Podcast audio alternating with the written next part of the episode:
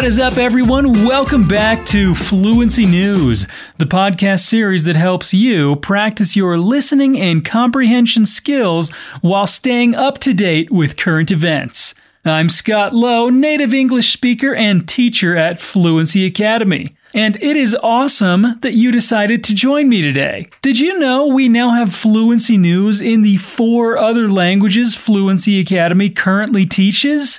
Yeah, you can check out fluencytv.com to hear those and to check out over 700 lessons in five different languages. And as always, all of that is free. In today's episode, we'll talk about the G20 summit, the protests in Brazil following the death of a black man at a Carrefour store, the news around the COVID 19 vaccines, and the withdrawal of American troops from Afghanistan and Iraq.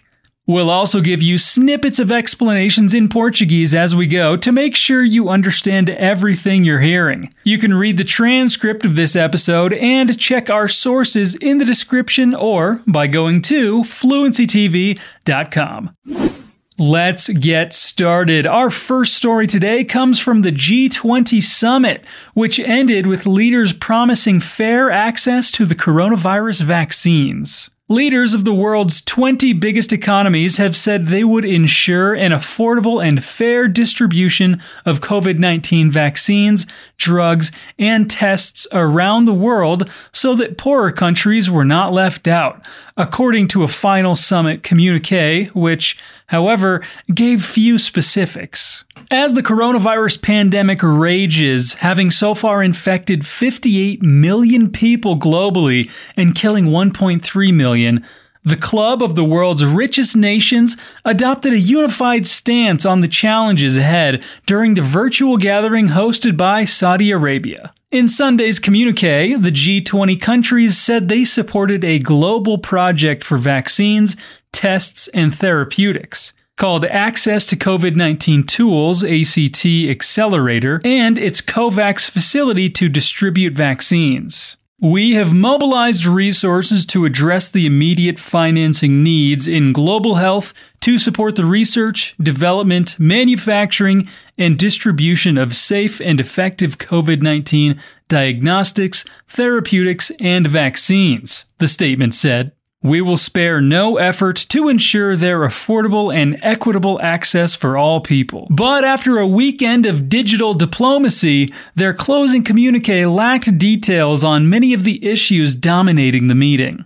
Some of these commitments were made earlier in the year. They are not new said James Bays, Al Jazeera's diplomatic editor. There were some very specific demands coming from the aid sector, from charities, from international aid groups, and the UN itself. He added, United Nations chief Antonio Guterres had said another $28 billion was needed to develop vaccines, diagnostics, and therapeutics, including $4.2 billion before the end of this year. But the final communique made no mention of these sums. Você já deve ter notado que em inglês apóstrofo S tem mais de um significado, certo? Ele é usado de formas diferentes. Pode ser a contração do verbo be na terceira pessoa ou a contração do verbo have também na terceira pessoa. Além disso, também usamos o apóstrofo S para indicar posse, para dizer que algo pertence a alguém ou alguma coisa. Ele também é usado para falar de tempo e da duração de algo. Repare nos exemplos que nós temos nessa notícia. Nas frases The World's Richest Nations e In Sunday's Communique, ele indica posse.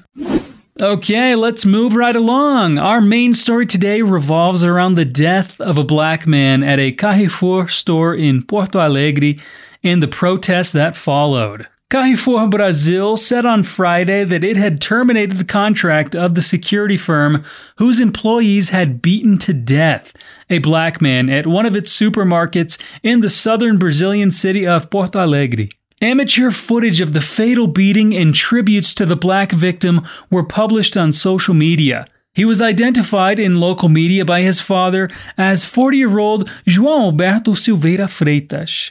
In a statement, Carrefour Brasil, the local unit of France's Carrefour SA, said it deeply regretted what it called a brutal death and said it immediately took steps to ensure those responsible were legally punished. The military police said in a statement it reaffirms its commitment to defending fundamental rights and its vehement rejection of all acts of violence, discrimination, and racism. The statement also said one of the security guards involved in the attack was an off duty military policeman. As the clip of the beating went viral, around a thousand protesters in Sao Paulo marched to a branch of the supermarket chain and stoned the glass storefront before storming the premises, trashing and burning goods, according to an AFP photographer on the scene. Carrefour's hands are dirty with black blood, read one banner held up by demonstrators. Police in Porto Alegre used tear gas and flashbang grenades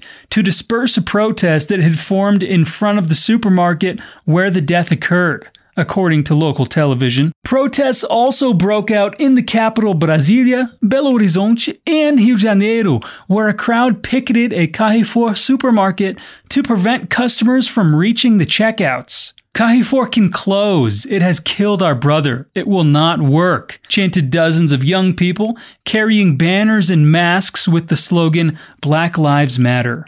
The video on social media shows 40 year old welder João Alberto Silveira Freitas repeatedly being punched in the face and head by a security guard while he is being restrained by another at the supermarket.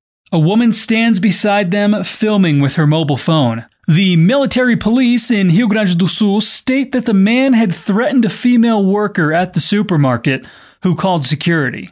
Silveira Freitas lost consciousness during the assault and died on the spot as medics tried to revive him. The killing sparked outrage on social networks and overshadowed Brazil's Black Consciousness Day, a holiday in several states. From one November 20th to another and every day, the racist structure of this country brings us brutality as a rule. Social activist Raull Santiago said on Twitter, It seems that we have no way out. Not even on Black Consciousness Day. Brazil international footballer Richarlison said, In fact, what conscience? They killed a black man beaten in front of the cameras. They beat him and filmed. Decency and shame have been lost to violence and hatred. The Everton player said on Twitter. In Brazil, around 55% of the population of 212 million identifies as black or mixed race. Philosopher Djamila Ribeiro, one of the most influential voices in the fight against racism in Brazil, told AFP that the naturalization and justification of the death of black people as a result of violence is present in political, legal, business, and media discourses. Supermarket chain Carrefour Brasil said in a securities filing on Tuesday that it deeply regretted the death of a black man beaten by security guards last Thursday at one of its Brazil stores in its first public notice to investors. Shares in Carrefour plummeted more than 5% on Monday, erasing 2.16 billion reais, about 400 million dollars in market value. Carrefour said in the filing that it would donate all the profit that stores nationwide made on November 20th to projects fighting racism and 25 million reais to a fund promoting racial inclusion. Na frase decency and shame have been lost to violence and hatred. Temos uma estrutura interessante. É o present perfect passive tense. É a junção do tempo verbal present perfect com a voz passiva.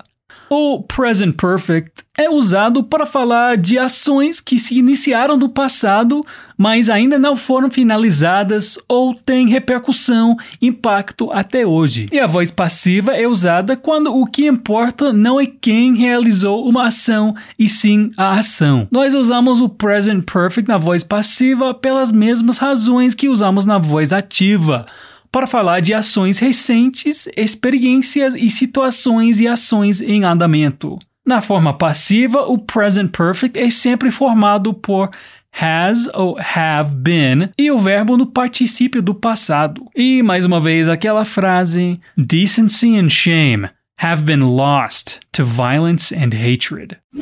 In quick news, AstraZeneca said on Monday its COVID 19 vaccine could be as much as 90% effective, giving the world's fight against the global pandemic a new weapon, cheaper to make, easier to distribute, and faster to scale up than rivals. The British drug maker said it will have as many as 200 million doses by the end of 2020, around four times as many as the US competitor, Pfizer. 700 million doses could be ready globally as soon as the end of the first quarter of 2021. This means we have a vaccine for the world said Andrew Pollard, director of the Oxford University vaccine group that developed the drug. As always, we have to wait and see what happens, but all these results, including the ones we covered in last week's episodes, are extremely positive. In other quick news, the U.S. announced the withdrawal of thousands of U.S. troops from Afghanistan and Iraq by mid January. Acting Secretary of Defense Christopher Miller said the withdrawal, which will leave approximately 2,500 troops in Afghanistan and roughly the same number in Iraq, does not equate change to U.S. policies or objectives, but provided no details about the plan and refused to answer questions. Currently, there are approximately 4,500 U.S. troops in Afghanistan and 3,000 troops in Iraq. Miller's announcement Tuesday prompted mixed reactions from Capitol Hill as the top Democrat and Republican on the House Armed Services Committee issued dueling statements shortly after Miller left the podium. The panel's chairman, Democratic Rep. Adam Smith of Washington State, said in a statement that he believes the troop reduction is the right policy move breaking with the ranking Republican Rep. Mac Thornberry of Texas, who slammed the decision as a mistake. And let's finish today's episode with some good news, as always. Forest officials in India's southern Tamil Nadu state said they used a crane to pull an elephant from a well after working for more than 12 hours to rescue the animal. The elephant, which strayed into a village bordering a forest in the Tamil Nadu's Dharmapuri district, fell into the well that was covered with bushes and did not have a fence or wall around it. Raj Kumar, the district forest officer, said. Two other elephants have fallen into such wells in the past year in the area. Destruction of forests, rapid urbanization, and rising village populations have led animals to venture close to human settlements in India. It was a deep and narrow well, said Raj Kumar, who goes by one name. We were informed by locals early on Thursday, and we were able to retrieve the elephant only late in the night. Sorry, guys, I'm not going to do an Indian accent. I'm just not going to do it. Forest officials first started by clearing the bushes around the well and then tried to pump the water out. But the elephant attacked the pipes pumping out the water, according to Raj Kumar. Eventually, we sedated the animal with the help of doctors and used a crane to lift it out of the well, Raj Kumar said. It was found to be healthy and active when we monitored it for three hours after the rescue. Well, I am so glad that they were able to rescue that elephant. Fun fact about me elephants are my favorite animal. All right, that's it for today's episode.